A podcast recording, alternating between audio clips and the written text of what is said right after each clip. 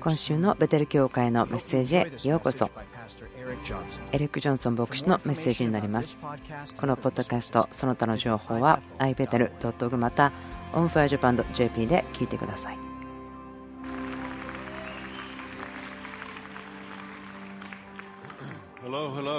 はい皆さんこんにちは。私のお父さんが皆さんにこんにちはと挨拶をしています今韓国にいますけれどもそしてクリスさん、彼はイスラエルにいるんです。昨日ですね、テキストを送ってくれたんですけども、すごく驚いてる経験をしているよと言っていました。ですから彼が帰ってくるの待ちきれないですね。もうクリスさんとイスラエル、すごい組み合わせですよね。いろんなことが起こりそうです。すごくワクワクします。もちろんですね、キャティさん、奥さんですからいろんなこと聞いてると思うんですけども、彼が帰ってきてからのしばらくのスタッフミーティングはそのことを話せるかなと思っています。素晴らしいですね。クリスさんがイスラエルにいる。どんなことが起こるんだろう、そう思いませんか。はい、それでは。2016年です。皆さんを歓迎します。私はいつも、ももちろん毎週日曜日好きなんですけども、その年の一番最初の日曜日はとても大好きです。特に過去の2年ですけども、私がですね日曜日話をしているような気がします。本当に1年をですね始める家族またコミュニティとしてはとても良い方法だと思います。今日はいくつかのま考えがあるんですね。私の心にあることですけども今日分かち合いたいんです。今日話すことが2016年のこれからのことそう言ってるわけではありません。いくつかのことは分かっているんですけども毎週私たちは話しますよね。2016年どうなると思いますけども。自分がいるところから少し話したいなと思ってます。私がやっていることまた私の情熱があるところからですね。今年またこの教会の家族と共にしたいことを話します。え去年の春ぐらいからなんですけども私のアシスタントの方があるクラブから電話をもらいました。これは市の中で同じような職業についてる方たちの集まりその企業クラブみたいなものなんですけどもそのところから自分電話をもらいました。でも自分に電話をかけてきた人にはその時にはまだ会っていなかったんです。そのようなこう企業の同じところの集まりがあるというのを聞いてましたけどもでも私たちが聞いたことはエリック牧師に私たちのこう食事会に来てくれてま40人50人ぐらいいるからそこで喋ってくれないかなというふうに言われたんです。ベテル教会で何が起こっているのか私たちに話してほしいということを頼まれました。では行ってみましょうということにしたんです。行った時にその部屋はたくさん人がいましたけども多分その方たちは私たちの道路土木関係のこととかその宅地のこととかその私たちの町の立て上げるためのところに働いている方たちでした。そのようなクラブがあるということは聞いていましたけどもでも私にとってはま慣れてないところで話すということになりました。でも聞いたんですね、あなたたちなぜ集まってるんですか？と言ったら、あこうとても実際的なレベルでこの街を動かせ、変化させる、立て上げる方たちよと聞きました。で、そのお昼ご飯を食べながらの時間でしたので、私はそのレストランに入っていって、挨拶をして、いくつかの質問したんです。で、自己紹介をして、私に電話をしてくれた人とですね、2分ぐらいお話をしました。そして私聞いたんですね。あなたたちは私から何を期待してますか？と言ったんです。これは教会の私のカンファレンスという状況ではないので、何を言ったらいいのかなと思ったんです。でその人はこう言いました。ベテルのことを話してください。ベテルはあまりこの良いコミュニケーションが外に対してできてないんじゃないの、プレスがあまり良くないよね？というふうに言われました。そして私が話す人々を見た時ですね。こう思いました。その数とかそのスタティスティックそういったことをそのビジョンとかその願いとかよりも話す必要があるかなと思いました。多分この人たちは数とかはっきり分かること知りたいんじゃないかなと思ったんです。私もビジョンは好きなんですけど、実際にどう働いてるんですかと知ることが大事なんですね。ですから5分か10分ぐらい、ベテル何が起こってるかということを話しました。自分たちの情熱とか、いろんな話をしました。まあ、普通はですね、私自信があってこう安心してる人なんですけれども、その時にはちょっとこう、インセキュリティがやってきました。なぜならば、その間はすごいシーンとしていたんです。そして人々のリアクションが全くなかったんです。ちょっとこう面白くしようと思ったわけではないんですけれども、もう何をやってもすごいシーンとしている環境だったんですね。だから、あ早く終わったらいいなと思いました。どのような結果が出るのか分からなかったんですね。うまくいってるのか悪いのかも分からなかった。そして5分ぐらい話した後に、ちょっとじゃあ質問の時間にしてもらえますかと言われました。またその時にもシーンとしてたんですね。もうフォークとですねナイフでお皿の上でご飯を食べてる音しか聞こえてきませんでした。質問がありますか？と言ったらですねある方が後ろの方に座っていたんですけどもちろんですね後ろの方にいて見てる方いますよね。わざと後ろに座るんですよまこの教会で礼拝に来るときはですね遅れたら後ろに行っちゃうというだけですけども特別に理由があって後ろに座る方たちいると思うんですけどもその時に私はこうすごく拒否されるのか傷つけられるのか嫌な思いをするのか全然予測できませんでした。ですからもうマトリックのようにもう来たものをとにかく掴んで返そうと思っていました。そして手を挙げてですねその方がこう言いましたあのね、こう強い感じの声で話したんですね。多くの人たちはあなたの教会をカルトって思ってるの知ってますか？なんか素晴らしい質問のオープニングですよね。知ってますよって言ったんですね。で、そのプレゼンテーションの時に話しました。YouTube とかオンラインでベテル教会のことを語られることを信じないでくださいと言ったんですけども。で彼はこう言いました。たくさんの人々があなたたちのことをカルトとか言ってるけど、そんなこと信じなくていいよ。僕たちは君たちがやってることをすごく喜んでるよと言ってくれたんです。私の心配がポンと落ちていきましたね。あ大丈夫だよかったと思ったんです。本当に良い質問がありました。じゃあこのことはどうですか？あなたたちこのことどう思ってますか？とかですねとても良い時間になりました。20分ぐらいしか時間がなかったんですね、もうランチの時間だったので、終わって皆さん、それぞれのところに仕事に戻ったんですけども、ま少し自分残ってですね、ある人たちと話そうと思ったんです。その方たちは、私が全然理解することができない話をしてました。例えば消火栓がなぜこっちにあってこうじゃないのかとか、その街の建て方のことですね、全然考えたことなかったし、なぜ消火栓こっちじゃなくてこっちじゃないのって昔全然分かってなかったんですけど今分かりました。である1人の方が来ました。多くの人がいたんですけども1人の人が来てですね私の顔をしっかり見て言ったんです。私無神論者なんですけど。でもねでもあなたがしてることすごく喜んでますよだから続けてくださいって言ってくれたんです。そのような経験をしました。で、数週間後に、他の同じクラブのですね違う何か部署のところから連絡をもらいました。あここでも話してくれますか？と言われたので、行ってお話をしました。そのクラブの中でですね何かその、えセミナーをする何か多くの機会が与えられましたけども、人々は全く違いました。けど、でも自分がしゃべることは決めていたので、すごく静かだったんですね。でも大丈夫です。次は緊張しませんでしたよ。とても良いですね。こう話し合いができました。インタラクションができました。素晴らしい経験でした。神様とですね話しながらそのことを考えていました。であるフレーズが来たんですね、私の心に。でも so れをシェアする前に少しその背景を話したいと思うんですね。この背この小さな言葉がなぜ意味があるのかなということ。ベテル教会はここに50年とか60年くらいいますけども、まそんなにですね長い歴史があるんです。ある方たちはずっと最初からいたかもしれませんけども、そのペンテコステの教会ですね、アセンブリー・ブゴットの教会にルーツがありますけども、小さなグループから始まって、今あるとこまで成長してきました。いろんなですねストーリーとかですねチャプターとかですねストーリーがあります。そして季節がありました。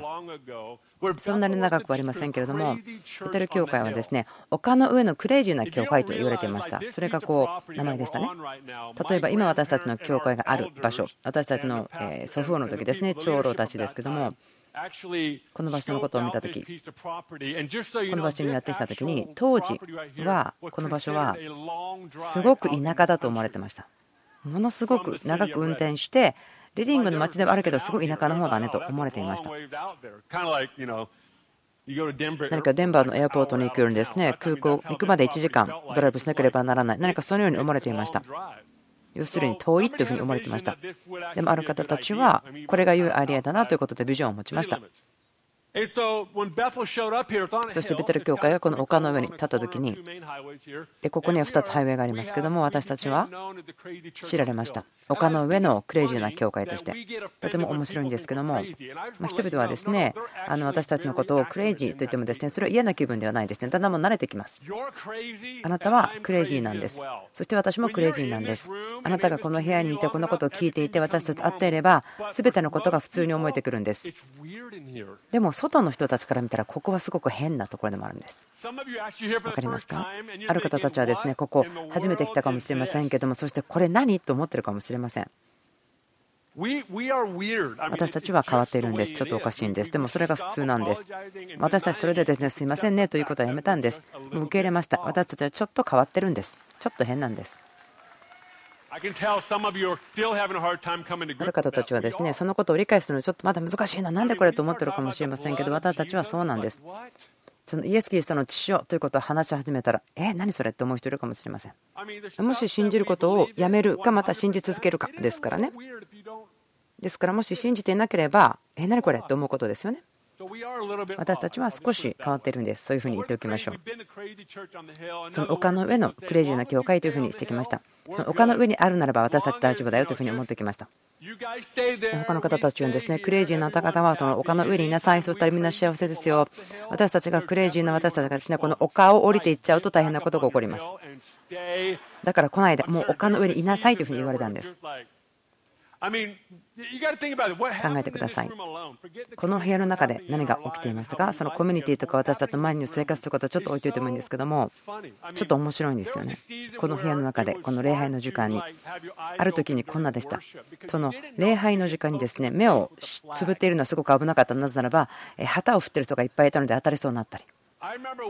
こんな時もありましたね、ある日曜日、多くの男性が、教会の男性たちがですね、そのブレイブハートという映画をすごくですねこう好きになって盛り上がって、で教会に来た時にそのそのブレイブハートの衣装を着て、そして顔を青く塗ってですね映画のようにしてきたんです。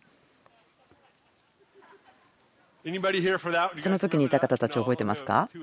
あ2人ぐらいまだいらっしゃるんですね。本当にその時から今までいるなんてありがとう。私はこう思っています。私の教会というですね定義というのはすごく変わっているけども変だけどもすごく美しいものなんです。教会は変で変わっていてでも美しいんです。そのそこにある緊張感ですね私それが良いものだと思っています。それがなくなってしまったらなんかその公式だけになってしまうと思うんです。変わったこと変なことでもそれが流れ、命を保つことができていると思うんです。もしですね私たちがここに来た時にですねあの一度も笑ったことがないとか喜びがないという人たちもいるんです。でここに入ってきてああなんか自分笑ってると気が付く人もいたんです。喜びですね。どうやって笑うのか分からなかったかもしれないですけども喜ぶ経験をしましたという人たちがいます。そしてまたですねあなたも自分自身を表すんですよねその踊りを持って。でも例えばそれがちょっとですねまあ面白かったりとかするんですけども。私たちはこのように生まれてきました。ニックネームのようなものがあります。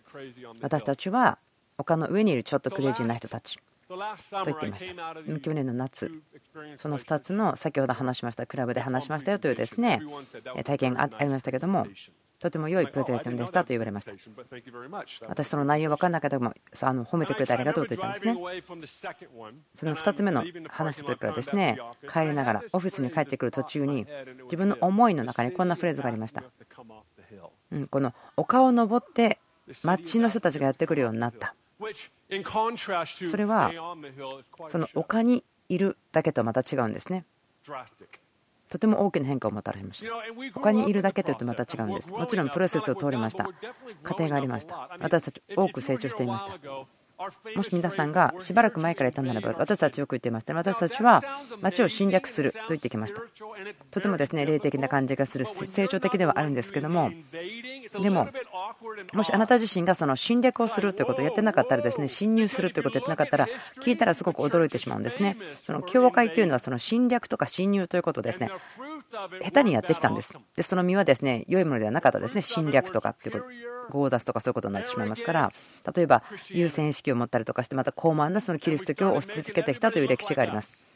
で人々は私たちを見てああと思うんですねでもそれは私たちの願っていることではないし私たちではなかったんですけれども私たちがここにいた理由ではないんですけども私たちはその中で成長しました私たちが言っていたことが間違っていたということではないんですけどもそのキリストの体の中にすごく緊張感があったんですねその言葉とか説明の仕方とかターミナロジーによってですこの言葉を使ったらすごい厳しいことを言われたんですけどもこっちの言葉を使ったら全然ですね違うリアクションが来たとか。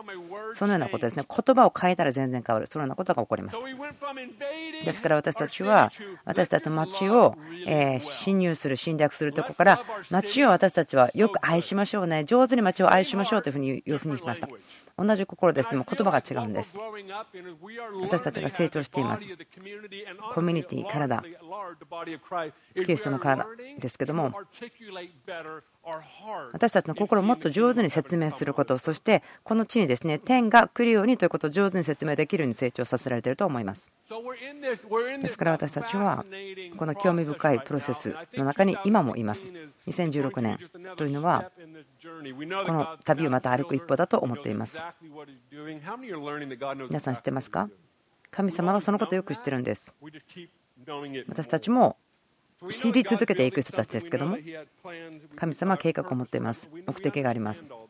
私たちは全部それを取り扱えることではないんです。今日分かち合っていることは今年のためだけではなくて私たちが先に進むためのそのビルディングブロックのようなんです。積み上げている石のようなんです。聖書があるんだったらルカ書を開けてください。いくつかの聖書箇所を読んでから進みたいと思いますけどもルカ書からです。そしてまたいで終わります。ルカの15章です。ルカの15章、素晴らしいところですね。私たちがこれから話すこともとても素敵なことです。1節から7節というのは、例え話ですね。失った、いなくなった羊とか。でもこのこともそうですね、起こったことですね。羊飼いがいます。100匹がいます。99匹を残して、まいなくなってしまった1匹を救うために出ていくということですね。1匹のために99を残していくんです。私、ここでチャレンジされること必要ですよね。そのご主人がですね私たちを残していなくなっちゃうと嫌なんですね。なんで行っちゃったの？と思うんです。もう失われた人でも探しに行ったんじゃないのと思うべきですよね。そのように思ってるんですけど8節から10節までこれは亡くなったコインの話ですね。神様はコインのことも気にしてくださるんです。だから私たちは I want my knife back 私のナイフを返してというのはですね証が好きなんですね。家族とか仕事とか戻してください。神様は私たちのことをケアするから亡くなったものを返してくださるです。そしてその後は宝刀息子のストーリーですけどもでもこれは誠のお父さんの話本当に良いお父さんの話だと思うんですけども失われた息子と言ってますけどもここを見ますと弟の方ですけどもすごく愚かな例を普通より10倍に歓迎してしまったような若者ですけどもお金と相続全部今欲しいからもあなた関係ないから今全部くださいと言ってですね本当に多くの恥とかですね財政感与えたんですけどもでもお父さんがすごくびっくりするんですけど考えられないぐらいですよね。お父さんもその相続を上げてしまったんです。お父さん私もそうですけどどれぐらい私たちできるか分かりませんね。でも息子は相続を持って出ていきました。物語はこうなりますよね。全部息子は持っていたものを使ってしまって肉の欲に対して使ってしまったんですけどもで彼ある日気がつきました。その豚の飼ってるとこでその豚が食べてる豆を食べていた。で正気に帰ったんですね。私のお父さんの家にはしもべがたくさんいて私が食べてるよりももっとちゃんと食べてる。お家に帰ろう。そうすれば私の父の家でしもべになることができるだろうと言ったんですね。彼がその気がついたんです。彼はすごくひどい大失敗をした。でもそのハードルを超えて長い距離を歩こうとして立ったんです。私たち一人知ってますね。多分それは長い距離だと思うんですけども終わりの頃にはこうなります。お父さん年老いた男性が走ってやってくるんです。遠くから彼に向かって走ってくるのをその息子は見つけるんです。お父さんでした。走ってやってきました息子の方に。ここからですね見ることできるのは1つ目はお父さんはもちろんですね息子が帰ってくるのを見てエキサイトした。もちろんそれは当然ですよね。失った子供が帰ってくれば。ある話を聞きました。え明石ですね、今日ですけど、ある女性ですけど、まるでこのストーリーのように出て行ってしまった息子が帰ってきたと言ってました。素晴らしい証でした。親であるならば、親で、え父であるならば、母であるならば、子供帰ってきたらすごく嬉しいですね。お父さんが息子のところに走っていた他の理由はこれですけども、村人がお父さんが着く前にですね、え見てしまったら、可能性としては、もう石打ちにされる可能性があったんですね。お父さんは自分がするように村人にもこの息子に対して取り扱ってほしいということができたんです。こう言ったんですね。私は自分の息子を受け入れている。だからあなた方もそのようにしてくださいと言ったんです。この15章のとこですけども、神様の愛っていうのは失ったものに対して回復をもたらす。そしてそれを引き寄せるものです。神様はとってもとっても愛を持って取り返すんですね。コインであっても羊であっても息子であっても失われたものというのは神様がそれを取り返すんです。取りに行くんです。そのことを私たち今年しっかり見てほしいんですね。私たちが失われたものに対して燃える心を持つことができるように。無視するんではないんですよ。私たちがチャレンジを持っていることを無視するんではないんです。時に私たちは人生の中で悲しみとか苦しみ痛みがある時にですね本当に燃え尽きてしまって悲しくなってしまってもうなんか痛みとは全然自分の関わりもしたくない悲しい人の近くには行かないよというふうに思ってしまう時があるんですけどもなんかそのすごく楽天的なことを信仰で使ってもあ自分痛みのあるところには行かないよと言ってしまうんです。私はですねそのことを今現在ですね悔い改め考えを変えているプロセスがある部分です。私の人生ですね。私ですね子供がいますけども子供たちがいろんなスポーツやってるのでそのスポーツ観戦をする場所によく行くんです。で、私ですね、その子供たちの試合とかよく見たりしてるんですけども、私はですね、よく子供の時からですね、そこに座ってる人たちがいるのを知ってましたけども、今私はですね、素敵な観覧席ですね、その試合を見る席に座ります。私と妻でですね、座って子供たちを見てるんですけども、でもその時には私たちの娘たちの友達の両親とも座りますよね。ということは、自分はあなたが聞いたら面白いかもしれないけども、え私最近上手になりましたよ。でも要するに子供の両親の隣に座るということはまだイエス様を知らない人々普通の人々と隣に座るんです。そして彼らの人生の話をし始めるんですけども大体がですね大変な話なんです。嫌な話なんです何かこう人生の問題をあなたに吐き出しているようなものですね。状況が難しいということをあなたに吐き出してゴミを捨てているようなものなんです。私のリアクション昔はですねあちょっとホットドッグ買いに行きたいなと思うすごくそういう時はですねあホットドッグ食べたいと思ってしまうんです。もうこの変な大変な人の問題聞いてないよと思っちゃうんですね。自分の信仰私の楽天的なもの。でもそれらが失われている人たち、ものからですね自分を切り離しているのが分かりました。私たちが楽天的すぎて、失われているもの、人、関係と向き合えないのは、それはどういったことでしょうか？私たちの楽天的なことというのは、このことを私たちのうちにいる方の方が状況よりも大きいよと信じるべきに向かうはずですね。自分自身をそのような悲しいところから切り離すならばポイントを間違ってます。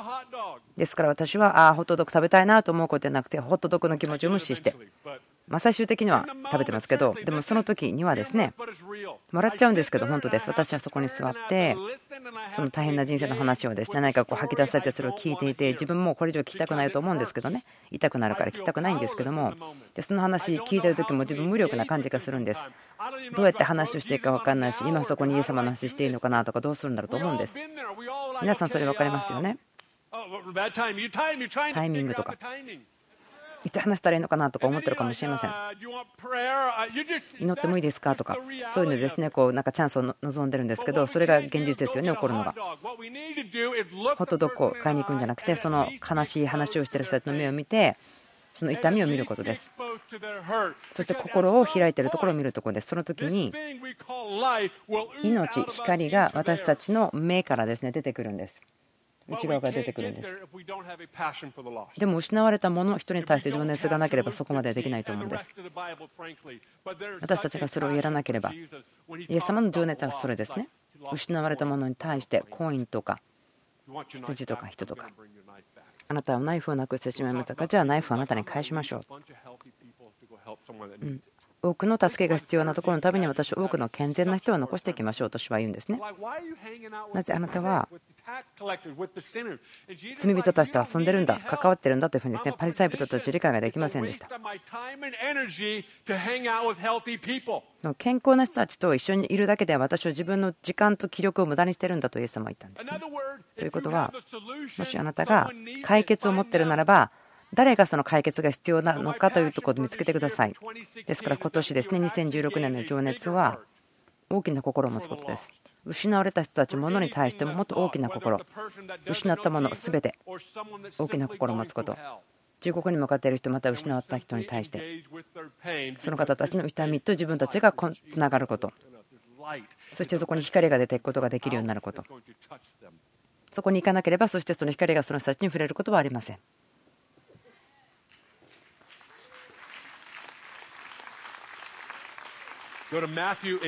マタイの18章。マタイの18章ですね。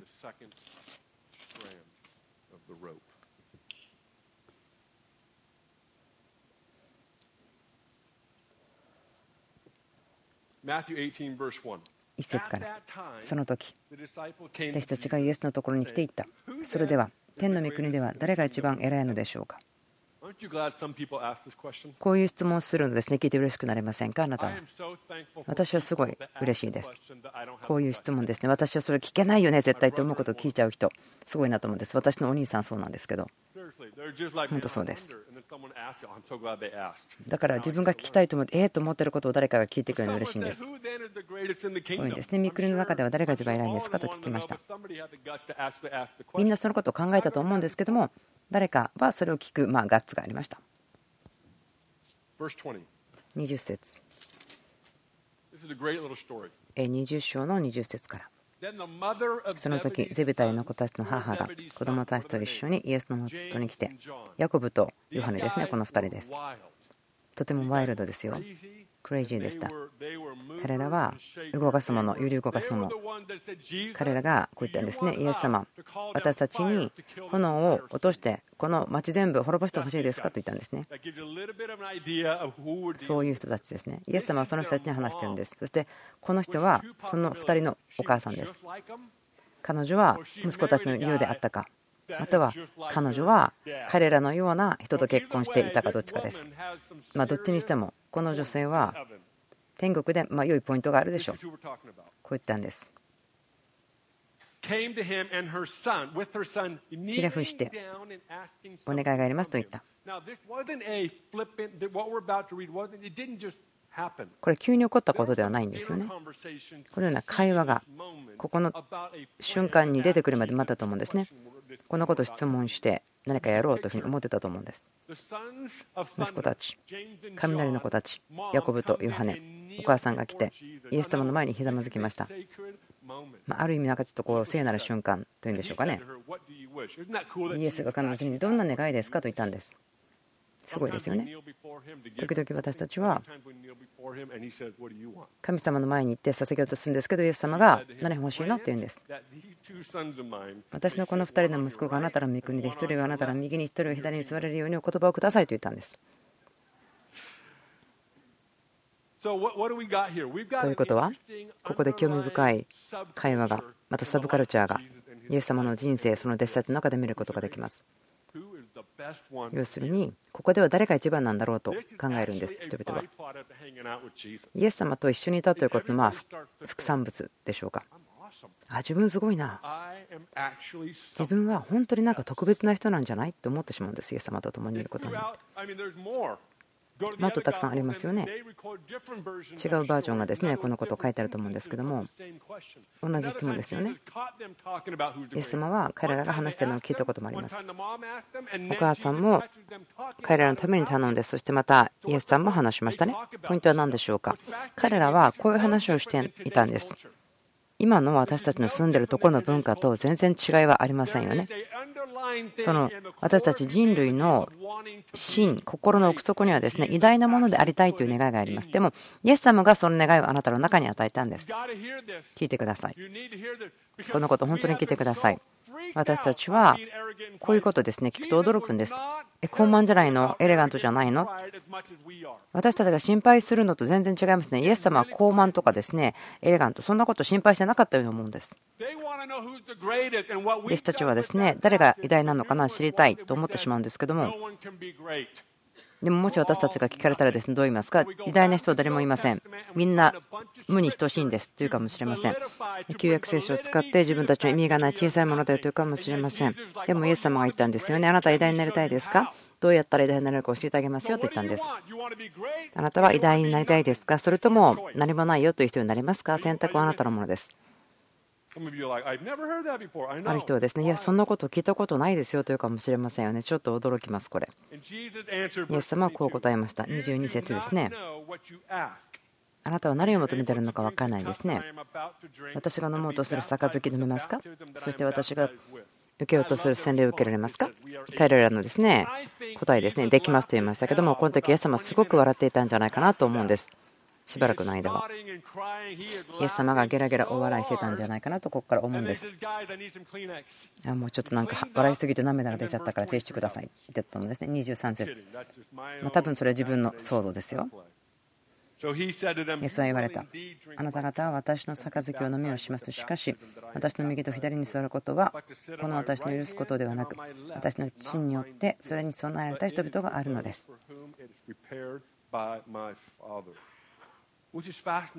興味深いです。これ本当なんですね。ある人たちはイエス様の右、左に座るんです。でもその方たちはですね、多分インスタグラム持ってないと思いますよ。多分ツイッターのアカウントもないでしょう。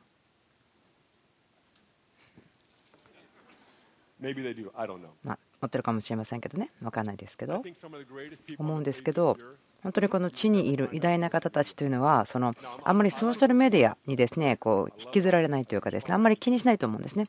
私はソーシャルメディア使いますし好きですけどもでもそれがなんか自分たちの偉大さ？そうではないですよね。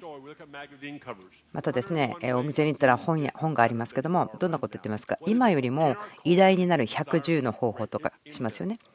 もうあなたを偉大にしよう偉大にしようという文化です。でもそれはねじ曲がってるものですよね。間違った動機を与えるものです。偉大になりたいというですねその望みはですね悪魔から来たものではなくてイエス・キリストから来ているんですでもこの世が言ってるですね偉大さ、あなたがそうなりたいんではなくて、ここに書いてある言葉ですよね、なりたいと思うんですね。24節このことを聞いた他の10人は、この2人の兄弟のことで腹を立てた。もちろんですね。25節そこでイエスは彼らを呼び寄せて言われた。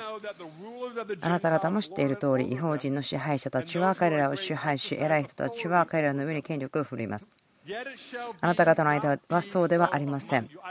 このところ好きなんですね。あなた方の間ではそうではありません。どういう意味ですか？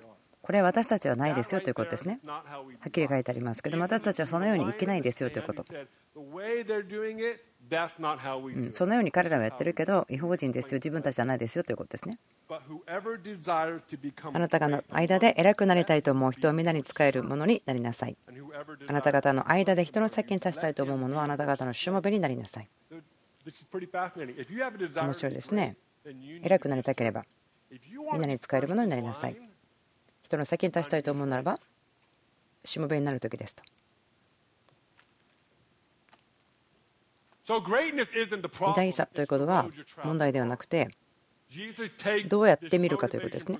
この動機ということですね。で、イエス様はここで彼にあなたたちそれ間違った動機で偉大な人ということを考えているよと教えたんです。ガラテヤの4の19、こう言ってますけども。ガラテヤの4の19。ここでですね、パウロが手紙書いたことをすごく感謝してますね。彼とても興味深い男性ですよね。彼はすごい違う2つの時代を生きたんです。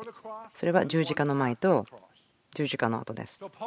ですから、パウロはまた文化、社会、考え方その立法というのが最も高い誉れであったところからイエス様が死んで十字架でよみがえった時から恵みと憐れみがやってきた。ですからパウロは2つのすごくはっきり違う時代で生きました。一つは立法によってまた次のシーズンは恵みによって。私たちは間違えちゃったんですね。恵みと立法恵み対立法ではなくて恵みと立法があってその対死と罪ですよね。良いことです。立法はもともと良いことです。でもそれを足したのは宗教のリーダーたちですから、もともとの立法というのは、なんかこう約束だったり、教えだったりですね。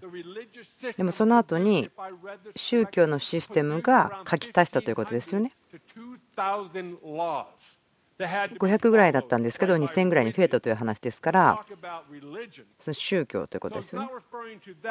それではなくて私が言ってるのは聖書に書いて本当に初めの時に作られたものですよね。例えば殺してはならないとか。それがいいと思うでしょ皆さんも殺してはならないということ。素晴らしいですよね。また寛容化してはならない。盗んではならない。とてもそれらのことは良いことですよ。でも問題はここです。何をするかは教えてますけれども、結果的に何かその与えるというところからですね皆さんを話してしまうんです。ガラテヤ書ではこう言っています。キリストの自由、あなたはもうすでに経験していますから、それを肉の欲のために使わないでくださいと言っています。でもそれをお互いに使えるために使ってくださいと言っているんです。もう一回話しましょう。私たちはキリストにある自由をもらっていますね。キリストと共に死んでよみがえっていますから、それははいと言いましたね。その時に、イエス様あなたが人生の主です。私たちは今、キリストにある自由を受け取っています。ということは、その本ですね、またそのパウロが書いたところですけども、誤解があったんです。その自由ということに対して。ですからパウロがですねそこでちょっと対面して話をしなければならなかったんです。人々はこう思ったんです。ああじゃあ今恵みがあるんだ。じゃあもう罪を犯していいや。どれだけでもいいんでしょう。罪を犯していいんでしょう。なぜならばもう一日の終わりに恵みがあるんでしょう。と思ったんですね。ですから人々は本当にものすごくおかしいことをしたんです。もうとにかくどんな人とでもこう性的な関係を持つような男女関係なく人間だったろうがそうでなかろうと何かそんなすごくおかしいことが起きていました。本当にひどいことがありました。全然無法地帯のような生活がありました。あの人々はこう言ってました。神の恵み受けました。自分の罪を全部負ってくるんでしょ。ですからパウロは、ちょっと待って、ちょっと待って違いますよ。笛を吹いて、そうではない。みんなに言ったでしょ。そうではない。この自由、あなたがキリストにあってもらったものはあなたの肉のためではないですよ。あなたがしたいことをするためではありませんよ。これはその先にあるものです。お互いを、またその人類を愛するためということです。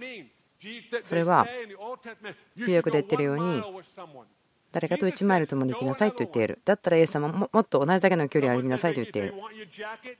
上着を求められたらあげなさいと。1つ求められたら2つ目あげなさいと言っている。ということはイエス様はデモンストレーションしました。その立法はですねここまでなら上げていいけどこれ以上上げてはならないと言ってることにもなります。でもイエス様言うんですね。もうその制限はないですよ。これ以上上げてはならないというものはありませんよ。ということです。ということは恵みというのは立法が私たちに許している以上にもっと愛することができるんです。もっとシンプルにしましょうか。レストランで友達と食事してました、昔ですけれども、例えばそのチップですよね、アメリカですから、ウェイター、ウェイトレスさんたちにチップを渡します。友人たちはですね、私がどれだけのですね金額をそのチップの金額にしてるのかを見て驚いたんです。こういうんですね、あいや、そんなにあげちゃいけないですよ。15%とか18%くらいでしょ？私でも思うんですね。その豊かに与える心がありますから、そのルールを無視するんです。ルール以上にするんです。なぜならば私のうちにイエス様が生きてるから私をもっとあげたい。人々がこれだけあげなさい。あげることができると言ってる以上にあげたいんです。例えば3倍かもしれません。立法とかルールが私の豊かに与えることをですね制限してほしくないんです。私の愛とか私の中に持っている希望ですねそれをこの世がとどめてほしくないんです。その周りにあるものをこの愛によって光によってこう打ち壊してほしいんです。何年も前ですけども昔アウトリーチここでしてました。その貧しい人たちに物を与えるそのような働きをしていました。すごく熱心にやってはいたんですけどもその服がない人に服を与え食事がない人に食事を与え熱心にしていました。まあ1年ぐらいやった後ですけどもすごくイライラしてきたんです。で私のおじさんですねボブに電話したんです。なんかアウトリーチマスターみたいな人なんです。その時に彼はサンフランシスコでミニストリーしてましたけども私たちに対して見せてくれました。人を愛するってどういうこと？というのを教えてくれました。傷ついて壊れててめちゃくちゃな人生にそうやってどうやって愛するのというのはですね彼を見たら分かったんです。そのことをずっとやっていたと。本当に信じられないぐらい人々を愛していました。私は思ったんです。で相談したんです。自分が与えてることから何か結果見たいんですけどボブさんに言ったんです。私今こんな風に考えるんですよね。もう与えすぎたのかな。人々に与えすぎたらどうなるのかな。結果が出ないよ。食事を与えて服装服も与えていろんなことやったけど彼らは変わってないみたいに見えるよ。彼らのサイクルとかも出てきてない。私たちの仕事はねでもってボブさんが言ったんです。愛することだけだよ。よく愛することだよって言うんですね。まあこの会話のですね話をまた他の時にしたいと思うんですけども。今日のポイントは？私たちのするべきこと、仕事というのは人を愛することです。例えばお金をあげるときにも何のために使うのとかそんな心配しないでください。それに対して責任はえと問われません。あなたが責任を問われるのはあなたが豊かに与えたかなということだけです。そして人をちゃんとよく愛したかなということだけです。わかりますか？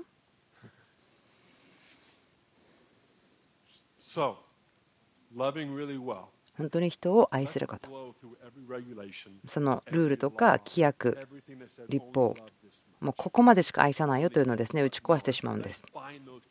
ですからそれらの制限を見つけてそれらのものを壊してしまいましょう。私たちがそれらのことをやってないわけではないですよ。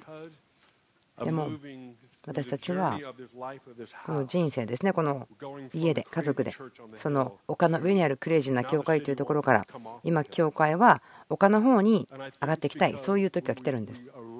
私たちは学んでいます。学んできました。そして本当にこう言いましょう。よく愛しましょう。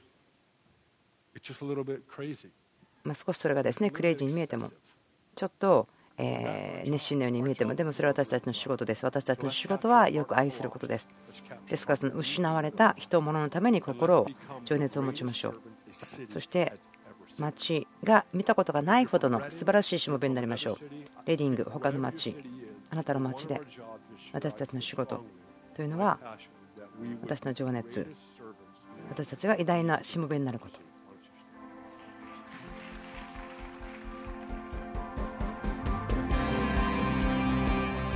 今週もベテル教会のメッセージを聞いてくださってありがとうございます。 Bethel .tv でその他の情報があります。また、 On Fire Japan .jp でも聞いていただくことができます。